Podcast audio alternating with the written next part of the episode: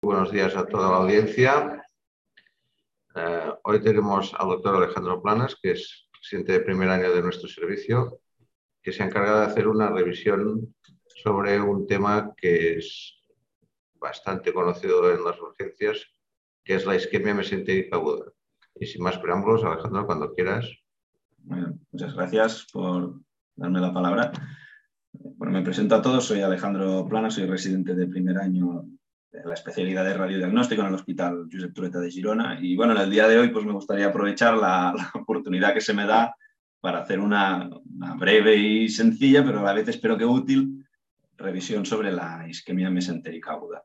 Eh, centrándome sobre todo, como decíamos, pues en los aspectos más relacionados con, con, los, con el diagnóstico y con los signos que nos van a ayudar a llegar al, al diagnóstico. Saben que la isquemia mesentérica aguda es aquella situación de hipoxia intestinal que se produce secundaria a un compromiso mantenido en el tiempo de la perfusión arterial, secundario a muchas causas que ahora comentaremos. Es una entidad relativamente poco frecuente que, sin embargo, presenta una muy elevada mortalidad, por un lado, porque la necrosis del tejido intestinal puede progresar muy rápido, y por la otra, porque por las características de su presentación clínica, a, menudo se retrasa el diagnóstico.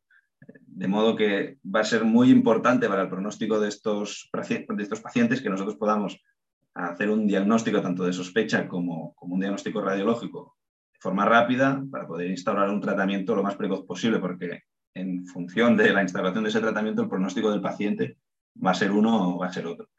hay, hay, muchas etiologías relacionadas con este cuadro, pero las más importantes son estas cuatro que les, que les represento aquí, que por un lado las causas oclusivas arteriales, la oclusiva venosa y la isquemia mesentérica no oclusiva, entre otras, como, pueden ser las vasculitis, las, las compromiso vascular por volvulaciones, por bridas, por hernias internas, pero estas son las más importantes. El caso de la embolia arterial mesentérica, más frecuentemente se debe a un émbolo de origen cardíaco que se enclava en la, alguna de las arterias mesentéricas. La trombosis arterial mesentérica es un poco menos frecuente, acontece mayormente en pacientes de mayor edad que ya tienen un antecedente de arteriosclerosis y de hecho eh, su patogenia es esa. El caso de la trombosis venosa mesentérica es un caso un poco menos frecuente, que sucede en pacientes más jóvenes y se debe a un mecanismo un poco distinto. La, obstrucción del flujo venoso lo que hace es, de forma retrógrada, causar un edema mural, una distensión de la luz, aumenta la presión y debido a ese aumento de la presión, el compromiso arterial nos trae isquemia. Aunque hay muchas situaciones que, son, que pueden predisponer, eh, sí que se ha visto que un porcentaje importante de estos casos es idiopático. Y en el caso de la isquemia mesentérica no oclusiva, cuya frecuencia puede ser comparable a los casos de trombosis arterial, eh, sucede en pacientes de mayor edad y, no subyace un trastorno oclusivo, sino que se da en pacientes que por las condiciones que tengan, ya sea por están en una situación de shock, posquirúrgicos, hipovolemia y demás, sucede una situación de bajo gasto acompañado de una, una vasoconstricción de la circulación mesentérica. Entonces, este es un tipo de, isquemia mesentérica que por las características de base de los pacientes, porque suele ser aún más difícil llegar a la sospecha clínica, tienen una mortalidad más elevada incluso que el resto de las entidades. La necrosis de la pared intestinal eh, comienza por la mucosa y si se detiene en ese momento puede ser reversible, curar sin secuelas.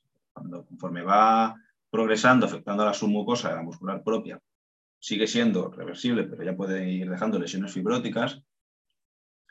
Y ya es cuando se produce la necrosis transmural, que aparece una muy alta mortalidad, el riesgo de perforación y de llegar a un punto de una peritonitis. Eh, lo importante es que eh, no es necesario llegar a esta necrosis transmural para que el paciente tenga un mal pronóstico, porque la mera disrupción de la membrana mucosa, de, la mucosa, va a favorecer esa translocación bacteriana, esa liberación de vasomediadores que llevará al paciente hacia un, shock séptico, un fallo multiorgánico, sin necesidad de que nosotros, de que se haya alcanzado la necrosis transmural, que es lo que mayormente buscamos ver en la imagen, pero no es necesario llegar a ese punto para que haya un muy mal pronóstico.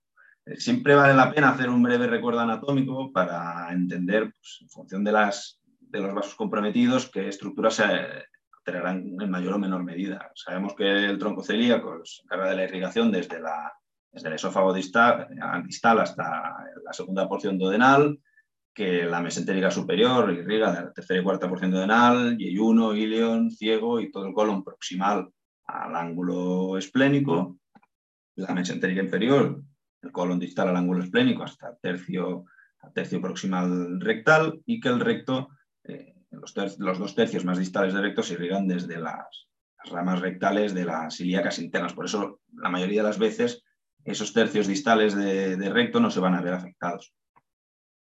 Sabemos también que hay una serie de colaterales que trabajan uniendo los distintos, las distintas circulaciones para, de algún modo, en caso de que se comprometa una, poder compensar gracias a estas anastomosis, que las más, más conocidas, las más importantes, son la, la pancreático-duodenal, que nos une el tronco celíaco con la mesentérica superior, y uniendo la superior con la inferior, pues, la arteria marginal de Drummond y la, la arcada de Riolano.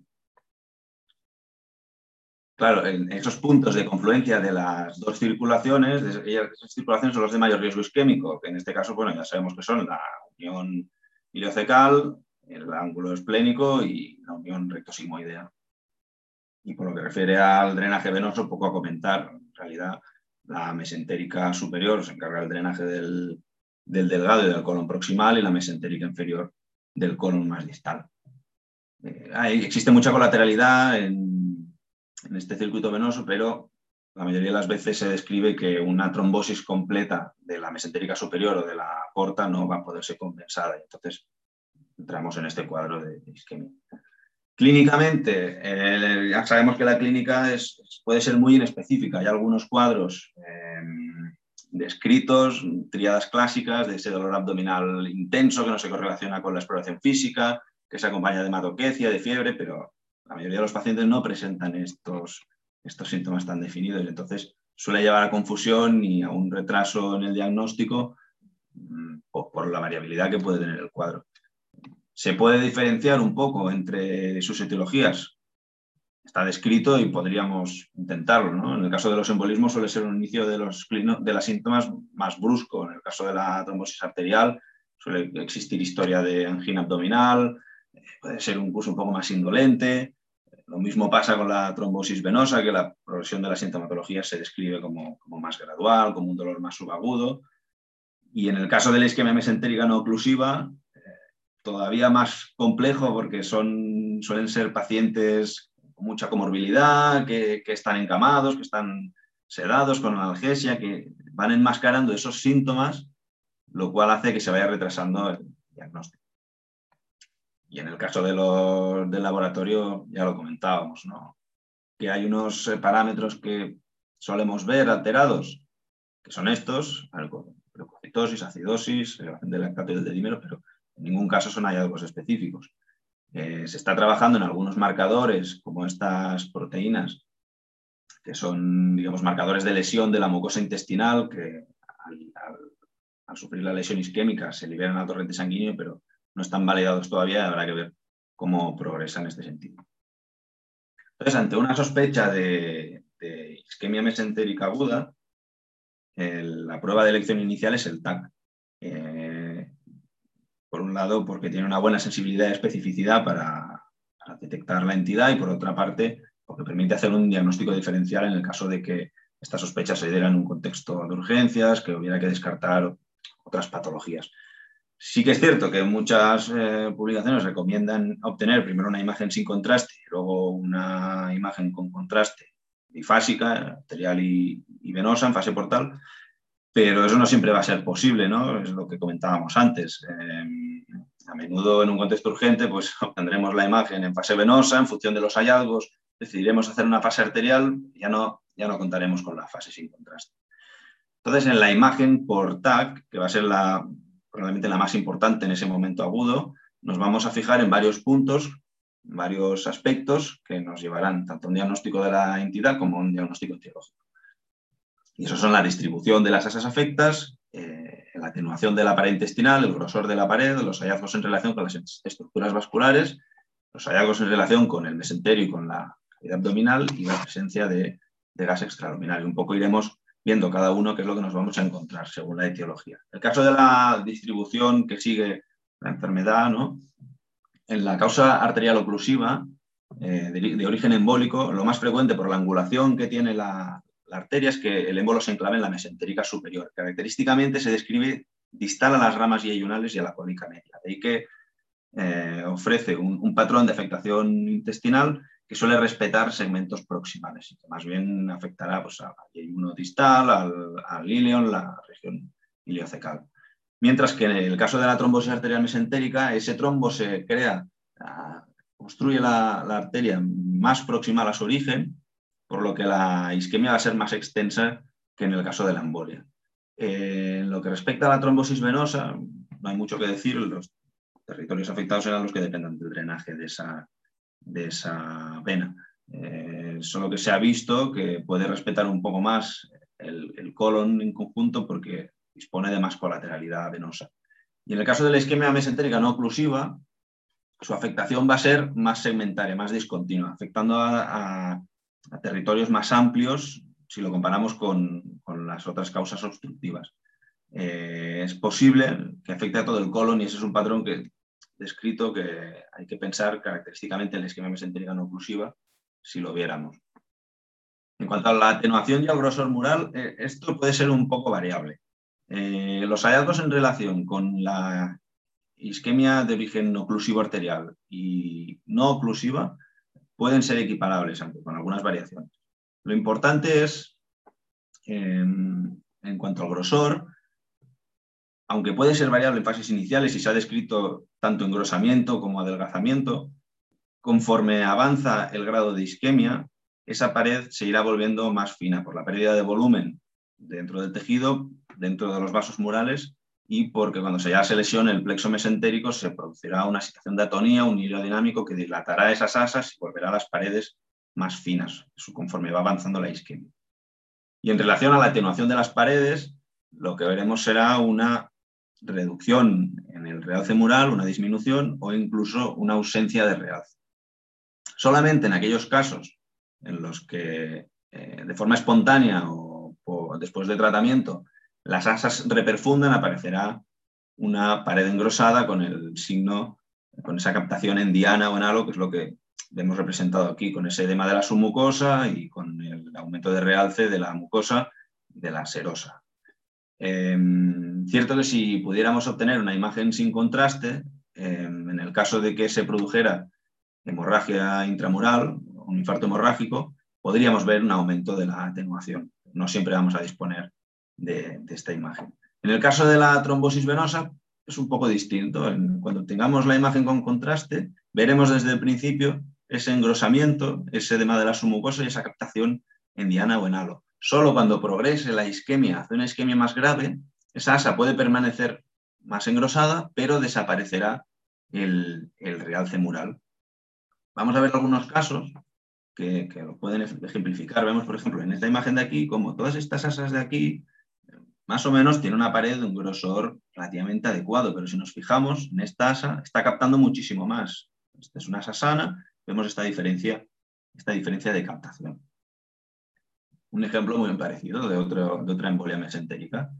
Es aún más evidente cómo estas asas están captando poco contraste y estas asas sanas pues, muestran un, buen realce.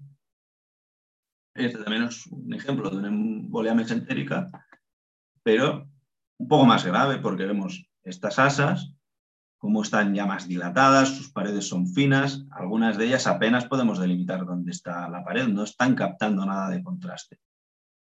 Acompañando estos niveles, pues ya es un signo de que esta isquemia está progresando. Estas asas probablemente estén completamente necróticas o cerca de llegar a la necrosis transmural además acompaña otro signo característico que es el líquido libre, que luego comentaremos, pero que en el caso de una embolia mesentérica es un signo de, progresión de la necrosis.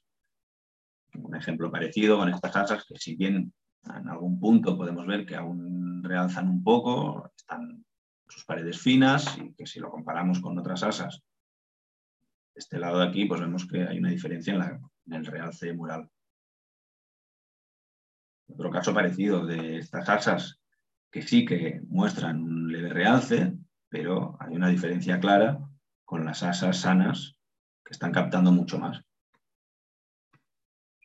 Otro ejemplo parecido de una trombosis arterial mesentérica en que sucede lo mismo, esta asa, que podemos discutir si capta o no capta un poco de contraste, pero hay una diferencia respecto a las demás. Este es un caso distinto de una trombosis venosa mesentérica. Esta es una fase sin contraste en la que vemos este engrosamiento de estas asas y una cantidad de edema mesentérico. Con el uso de contraste nos aparece este signo del halo, esta captación de la mucosa y de la serosa. Y luego ya pues, encontramos obviamente este gran defecto de repleción en la vena mesentérica que se extiende hacia la porta, la causa evidente de la trombosis venosa.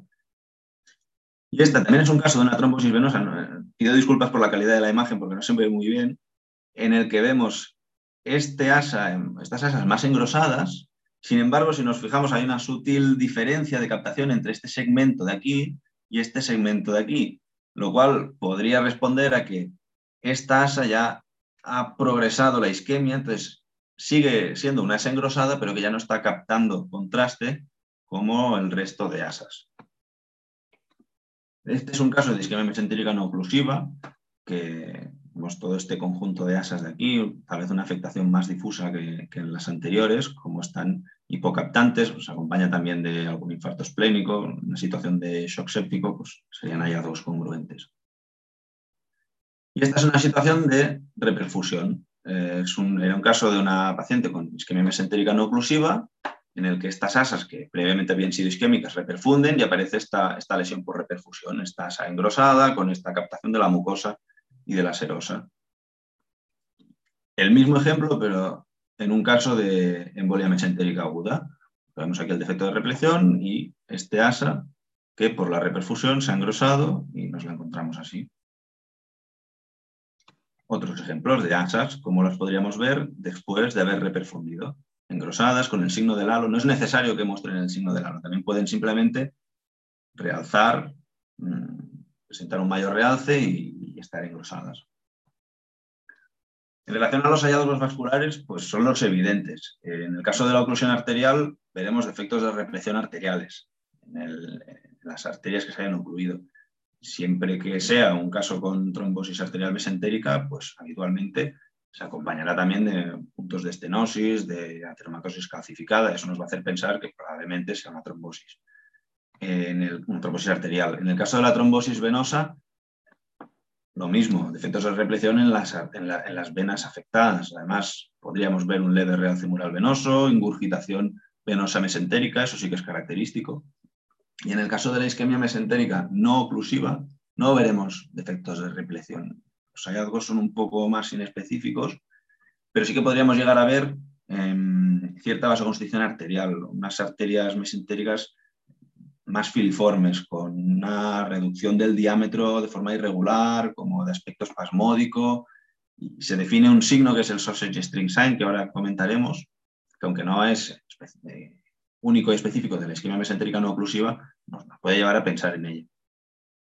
Pues aquí vemos este, este, efecto de repleción, más distal al origen de la mesentérica superior, que además vemos que hay alguna rama permeable todavía, que se ha enclavado más distal, pues es un caso de una embolia mesentérica. Otro ejemplo, ¿no? que el émbolo, como ha enclavado en esta bifurcación y se extiende hacia estas ramas. Y sin embargo aquí vemos un defecto de repleción mucho más proximal al origen, con múltiples puntos de ateromatosis calcificada, por ejemplo, de una trombosis con con, estas estenosis, con estas oclusiones. Estos serían ejemplos de trombosis arterial mesentérica. Un signo que podríamos ver en el estudio sin contraste es el aumento de densidad del, del, émbolo, del lugar donde está el émbolo.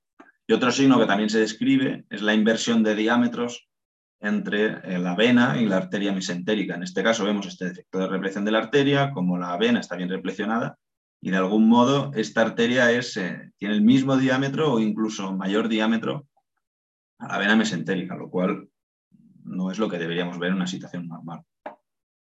Y este caso de aquí, pues otro caso de una embolia mesentérica con efecto de repleción y estas asas que o no están captando o están captando menos que las asas normales. Otro ejemplo de, trombosis arterial mesentérica. Y este es otro caso de, de una trombosis venosa. Vemos este efecto de represión en la vena mesentérica superior. Conforme vamos bajando, vemos cómo este defecto se dirige hacia una rama ileal de la, de la vena mesentérica y vamos viendo cómo aparece esta ingurgitación venosa. Hay una gran diferencia entre este mesenterio y el mesenterio de las asas sanas, además con una mayor cantidad de líquido libre y esta ingurgitación. Cuando llegamos abajo nos encontramos estas asas engrosadas. Podríamos discutir incluso si están captando contraste o, no. Pues es un caso típico de trombosis venosa mesentérica. Y este sería lo que comentábamos de la isquemia mesentérica no oclusiva. No se ve muy bien la imagen, es, cierto, pero es una arteria más filiforme, es que tiene estos puntos de irregularidad como, espasmódica. lo que deberíamos fijarnos, no vamos a ver un punto de oclusión, pero sí que veremos mm, arterias más filiformes, más irregulares.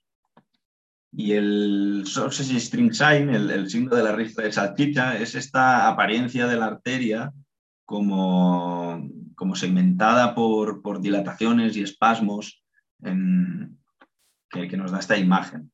No es específica, puede haber otras, otras entidades que, que lo muestren también, como, como pongo algunos ejemplos, las placas de ateromano calcificadas o algunos casos de vasculitis, pero se pueden llegar a diferenciar. Y además una característica importante es que en el caso de la isquemia mesentérica no oclusiva, eh, este es un proceso dinámico. Entonces, si hiciéramos un tag de control, veríamos como este signo ha cambiado, estos puntos de, este, de espasmo, estas dilataciones, ya no están en el mismo lugar. Eso pues, nos hace pensar también en una isquemia mesentérica no oclusiva. En cuanto a los hallazgos relativos al mesenterio y la cavidad abdominal, hablamos principalmente del edema mesentérico y de la presencia de líquido libre. En el caso de la trombosis venosa mesentérica, eh, será un hallazgo frecuente y que esperamos encontrar. Un hallazgo común que nos confirma que eso es una trombosis venosa mesentérica, sumado ya a la ingurgitación venosa mesentérica que ya hemos comentado. En el caso de las oclusiones arteriales, ya sea por, embolia o por trombosis, en fases tempranas no deberíamos verlo. Eh, y si lo vemos, nos tiene que hacer pensar en el contexto adecuado en que ya estamos en una situación de infarto transmural o incluso que el paciente se ha podido, ha podido sufrir una perforación. Solamente estos hallazgos de edema mesentérico y líquido libre serán un hallazgo de mejor pronóstico si coexisten con unas asas reperfundidas. En esa situación de reperfusión sí que esperamos encontrar estos hallazgos. Y lo mismo para, de la oclusión arterial es aplicable para las causas no oclusivas. Lo, importante en estos casos de isquemia mesentérica no oclusiva es tener en cuenta que muchos de estos pacientes tendrán comorbilidades que ya favorecerán la presencia de líquido libre. Entonces, esa presencia de líquido libre, ese edema mesentérico, hay que eh, valorarlo siempre en relación con los demás hallazgos y, valorando su situación, si podemos correlacionar ese líquido al resto de hallazgos que estamos viendo, porque en muchas ocasiones va a estar allí y no por ello quiere decir que ya estemos en una situación de, de necrosis transmural. Un ejemplo más de una trombosis venosa mesentérica, con este efecto de repleción. Aquí vemos claramente cómo todo este mesenterio está dematoso, ya vemos alguna engrosada, aparecen láminas de líquido libre. Pues este es un algo muy típico y característico de una trombosis venosa mesentérica, que no por ello nos tiene que hacer pensar en que ya la necrosis haya progresado. Otro ejemplo de trombosis venosa mesentérica con estos hallazgos, líquido libre, ingurgitación venosa. Eh, si este caso fuera un caso de una isquemia de, una isquemia de origen oclusivo arterial, habría que pensar que la necrosis es transmural y que, o, que incluso ha perforado. Porque, por ejemplo, este es un caso de una embolia mesentérica aguda, de estas paredes, pues hombre, ya se ven más delgadas, ya se ven más finas, algunas discutiremos si, si realzan o no realzan esta pared, y sin embargo el mesenterio pues, se observa relativamente preservado. Y por último, el, último punto que valoraremos es la presencia o no de gas extraluminar. Y en cualquier caso, de, en cualquier causa de la isquemia mesentérica, esto va a significar necrosis transmural en la mayoría de los casos, o incluso perforación intestinal si aparece neumoperitoneo. Eh, a ver, valorar en su contexto la presencia de la neumatosis intramural, ¿no? porque no voy a entrar ahora en en el diagnóstico diferencial de este hallazgo, pero tiene que ser congruente con el resto de hallazgos que hayamos encontrado. eh, pues este es un caso, una embolia mesentérica con esta neumatosis intramural, con este gas en los vasos mesentéricos y que además, por ser ya una situación de necrosis avanzada, pues también vemos esta trabeculación del mesenterio, este, el líquido libre. Y un caso que reúne aquí todos los hallazgos en relación al, gas extraluminal, neumoperitoneo, este gas en las ramas portales, y como vemos todas estas asas, algunas de ellas no captan nada de contraste con esta neumatosis intramural y una gran cantidad de líquido libre. Este sería un paciente con muy, muy, muy mal pronóstico. De modo que eh, el TAC que nos permite, nos permite llegar a un diagnóstico de la entidad, a establecer un diagnóstico etiológico y de algún modo valorar la extensión de las asas afectas y en qué grado esas asas han alcanzado un punto de, irreversibilidad de, la isquemia. Esto ayudará a, guiar el, tratamiento quirúrgico y saber más o menos la extensión de la afectación. Entonces, hay una serie de, hallazgos clave que en función de la etiología nos van a poder decir con mayor o menor seguridad si las asas que estamos viendo han sufrido una isquemia irreversible. Y esas son para los casos de eh, oclusión arterial y para la isquemia mesentérica no oclusiva, son el adelgazamiento mural, la ausencia de realce mural, sobre todo si han pasado unas cuantas horas desde el inicio del cuadro clínico, la presencia de neumatosis, ya sea intramural, portal o mesentérica, el neumoperitoneo y el edema mesentérico junto al líquido libre. Siempre y cuando el edema mesentérico y el líquido libre no se presenten en una situación de reperfusión, porque entonces en los hallazgos de reperfusión se ha observado que muestran un mejor pronóstico. Sin embargo, en el caso de la trombosis venosa mesentérica, pues para valorar la irreversibilidad de la isquemia no nos podemos fijar en todos estos puntos, sino tan solo en la ausencia de realce y en la presencia de gas extraluminal, porque como hemos visto, tanto el edema mesentérico como la presencia de líquido libre se van a presentar desde fases tempranas en esta, en esta entidad. Y lo mismo sucede con el engrosamiento mural. Puede ser que al llegar al punto de isquemia irreversible esas asas aún estén engrosadas. Sin embargo, sí que veremos que no están realzando.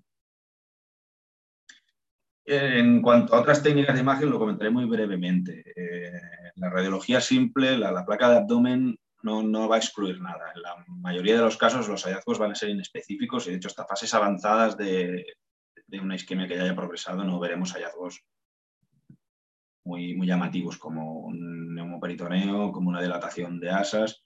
Entonces, se puede usar en los servicios de urgencia, se usa, pero no es excluyente. El caso de la ecografía sí que permite valorar las estenosis de las arterias viscerales, pero en el contexto agudo mm, su utilidad queda un poco, un poco limitada. Se, recomienda más su uso para, por ejemplo, la valoración de la isquemia mesentérica crónica. El caso de la resonancia magnética sí que permite, mediante angiografía por resonancia, eh, valorar estenosis de tronco celíaco de la mesentérica superior. En el contexto agudo, por lo general, no está indicado. Además, no permite valorar la isquemia mesentérica no oclusiva o, las ramas más distales. Y el caso de la angiografía, mm, hay algunas publicaciones que sí que recomiendan su uso directamente en, en, un caso de alta sospecha de isquemia mesentérica en un paciente que no fuera que no fuera candidato a la parotomía, algunas publicaciones lo recomiendan. Eh, por lo general queda reservado para el tratamiento endovascular. Y sobre tratamiento mm, no me voy a extender para nada porque es un tema muy extenso, entiendo, tanto el manejo quirúrgico como el manejo endovascular. Entiendo que actualmente se busca un trabajo conjunto entre cirugía y, intervencionismo y que se va a ir por un lado a resecar esos segmentos de intestino que se vean más afectados por la necrosis y por otro lado a solucionar la, obstrucción arterial, ya sea mediante procedimientos de lisis del trombo, de tromboaspiración, la infusión de fármacos vasodilatadores o trombolíticos. Es un campo mucho más extenso para que yo ahora mismo no me veo capacitado para hablar. Y en conclusión, y qué es lo que yo quería transmitir, que la urgencia mesentérica aguda sigue siendo una urgencia abdominal relativamente poco frecuente, sin embargo, que tiene una gran mortalidad y para la que es imprescindible hacer un diagnóstico y un tratamiento lo más precoces posibles, porque ya los, lo inespecífico de su presentación clínica ya suele retrasar el diagnóstico y, por otro lado, es como has dicho, muy en específico. Entonces, el, papel del radiólogo va a ser muy importante para facilitar mediante el TAC un diagnóstico de la entidad, un diagnóstico etiológico, permitir valorar la gravedad de la isquemia en esas asas y de algún modo guiar, hacer una guía inicial de, cuál va a ser el tratamiento más adecuado. Y esto, bueno, esto ha sido todo. Les agradezco muchísimo que me hayan prestado su atención. Eh, lamento que la mayoría de los casos no son casos originales porque, bueno, debido a mi corta experiencia como residente de radiología, todavía no me he podido enfrentar a, muchos de estos casos, pero bueno, espero que hayan servido para ilustrar lo que, lo que les quería transmitir. Ahora ya quedo a su disposición para cualquier pregunta, comentario o corrección que quisieran hacer al respecto. Muchísimas gracias. Muchas gracias, Alejandro. Yo creo que has hecho una revisión exhaustiva y muy detallada y muy metódica de, esta entidad y yo creo que nos va a ayudar a, los veteranos incluso a recordar y a refrescar conceptos. ¿no? Entonces, sí que hay alguna pregunta en la audiencia y pasamos pues a, a comentarlas. La primera del doctor Pedraza, que yo creo que es una pregunta habitual. ¿Tú crees que el informe estructurado puede ser útil para el diagnóstico de la isquemia mesentérica? Pues bueno, podría llegar a serlo si se desglosan, ante la sospecha de isquemia mesentérica, se desglosan los hallazgos en relación con esta y se va detallando uno por uno la presencia, pues lo que hemos comentado, ¿no? Esa déficit en el realce o la ausencia completa de realce, la presencia de gas extraluminal, si fuéramos estructurando punto a punto, pues quedaría plasmado de forma más, más estructurada los hallazgos y yo creo que podría ser útil no sé hasta qué punto esto llegará o no, pero sí que se podría estructurar de esta manera. Bueno, de hecho, esta pregunta te la podría yo formular de otra manera, ¿no? Es decir, cuando tú te enfrentas a un TAC de un abdomen agudo de teología incierta, mm, eh, tienes un checklist en mente, entonces quizás el informe estructurado te podría ayudar a hacer de checklist o cómo lo ves? Un poco va por allí, realmente no, lo del, entiendo que el informe estructurado lo que hace es como tú dices, plasmar el checklist que tú tienes en tu mente y de hecho va a hacer que no te, no te dejes nada, que revises todos los puntos que se consideran relevantes a la hora de valorar un abdomen. Sí. La siguiente pregunta que también es del doctor Pedraza, eh, insiste en, temas del informe radiológico, pero ahora ya más concretos. Y la pregunta sería un poco, una vez establecido la, la sospecha de, un, de una isquemia mesentérica, ¿crees que el informe debería o podría incluir cuantificación de variables radiológicas o, dadas las circunstancias, por, de momento puede ser exclusivamente cualitativo. O si has leído alguna cosa sobre cuantificación de variables. No, la, verdad es que no, no, puedo contestar esta pregunta, no, no, he leído sobre este tema. pero en algún momento, es decir, todas las revistas que has revisado, el realce tienes la sensación que es una impresión subjetiva. ¿no? O alguien, o alguien habla, algún autor ha hablado de unidades Council. Mm, no, ningún.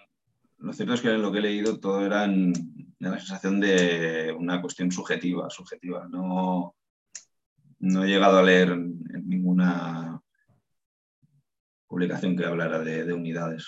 No, porque lo que, lo que avanzábamos en el coloquio del inicio Quizás el mapa de yodo de una energía dual. Entonces, eh, ¿tú has llegado a leer alguna cosa sobre esto? Bueno, lo que he podido leer es eso, que los estudios de TAC dual permiten aumentar esa diferencia en la, captación de contraste y probablemente permitirían cuantificar mejor las, diferencias en unidades entre asas sanas y asas que, que no captan. Sí. Yo creo que en parte ya lo has contestado, pero quizás para subrayarlo todavía más, el doctor Pedazos nos preguntaría, o te preguntaría, ¿qué signos radiológicos nos pueden ayudar a indicar o a contraindicar la realización de tratamiento con radiología intervencionista en los casos de disquemia mesentérica? Probablemente aquellos, aquellos que, que fueran más indicativos de, de, una necrosis transmural, de una isquemia establecida que nos llevarán a pensar que allí hay unas asas completamente necróticas y que, y que van a exigir una cirugía. pues, esa ausencia completa de realce, ese adelgazamiento, esa pared completamente fina, ya claramente atónica, la presencia de líquido libre, ¿no? lo que hemos ido comentando, que, que sí o sí terminará indicando una cirugía y probablemente eh, no tanto un tratamiento intervencionista que permitiera ahorrarnos la, cirugía. Aunque si no tengo mal entendido, corrígeme, me corrija alguien si me equivoco, creo que también hay líneas de, tratamiento que trabajan un poco en una acción conjunta. Por un lado, la cirugía y por otro lado, el tratamiento endovascular. Posiblemente, ¿no? conforme se trabaje en esto, no, no vaya a ser excluyente la cirugía y el tratamiento endovascular. Muy bien. Eh, otra pregunta, doctor Pérez, si existe, existen escalas establecidas de niveles de gravedad en la esquema esotérica como en, otro, como en otras entidades? ¿O no, está, o no has encontrado ninguna gradación? No he encontrado ninguna, lo desconozco. Em, quiero pensar que probablemente se haya descrito alguna. Lamento deciros que, yo no la, no, no la he encontrado si alguien la conoce, pues la puede comentar y yo la investigaré sobre ello porque yo no he encontrado ninguna. Perfecto, mí, a mí tampoco me consta, pero reconozco que es un tema que no he revisado en los últimos meses. Eh, bueno, yo creo que tu presentación ha sido magnífica, es decir, vuelvo a decirte, a mí me ha servido para repasar aquello que tenía así como un poco eh, más que olvidado, aparcado. Sí que me gustaría hacer un apunte, pero esto es una cuestión personal. Es decir, cuando has hablado de la radiografía de abdomen, la simple de abdomen, yo creo que has sido, se puede ser más taxativo. Es decir, en un abdomen agudo grave no hay que hacer una simple de abdomen, simplemente porque no nos va a aportar nada, porque irradia un poquito y porque además es una pérdida de tiempo. Pero nada, esto es un apunte personal. Y sin más, Salva, si quieres concluir eh, la sesión. Muchas gracias, Albert. Bueno, ah, yo, gracias por tu excelente moderación y tus palabras como experto. Y gracias, Alejandro, porque yo creo que la revisión que has hecho nos has ayudado a todos. ¿eh? Eh, yo creo que ha sido muy útil. Yo, para hacer el resumen mm, con el que me quedo, yo creo que lo que nos has dicho es, a ver, señores y señoras, es importante la isquemia, es una urgencia, y la clínica es inespecífica y la radiología es muy importante. Mm, segundo, es el TAC multicorte. Albert ha apuntado lo del mapa de en el TAC espectral, pero ahora es el TAC multicorte. Y después, sobre todo, nos has hablado de los signos. Nos has hablado que nos fijemos en el grosor de la asa, en cómo capta, los datos vasculares. Todo yo creo que nos hemos quedado con el signo de la rista de, chorizos o de salchichas. Yo creo que ese, el sausage strain ha sido muy interesante. Y después nos has hablado del mesenterio y nos has hablado un poco del gas. Pero lo más importante es la diapo, el que has dicho es signos de isquemia irreversible, que si el adelgazamiento, que la ausencia de realce, ¿no? todo esto, la neumatosis intestinal, todo esto yo creo que nos ha sido muy, eh, muy el líquido libre para decir, oye, isquemia irreversible, quizás eh, intervencionismo no vale la pena, quizás cirugía. Yo creo que te agradezco un poco la revisión porque nos has ayudado mucho. No sé si quieres añadir algo más, Alejandro. No, me parece un resumen muy acertado. agradecerte la oportunidad y no tengo nada más que añadir. Ah, perfecto. Bueno, pues muchas gracias. Solo recordar a la audiencia que el lunes tenemos otro ponente de lujo, es el doctor Carlos Muñoz, lo conocemos todos, es un radiólogo de la FE de Valencia que ha trabajado muchísimo en las herramientas que tenemos de radiología accesibles en Internet y seguro que nos va a enseñar nuevas herramientas que van a ser útiles para todos. Por lo tanto, buen fin de semana y nos vemos el lunes de nuevo con Carlos Muñoz. Gracias a todos. Gracias, Albert. Gracias, Alejandro. Adiós, buen día. buen día. Vale. Deu.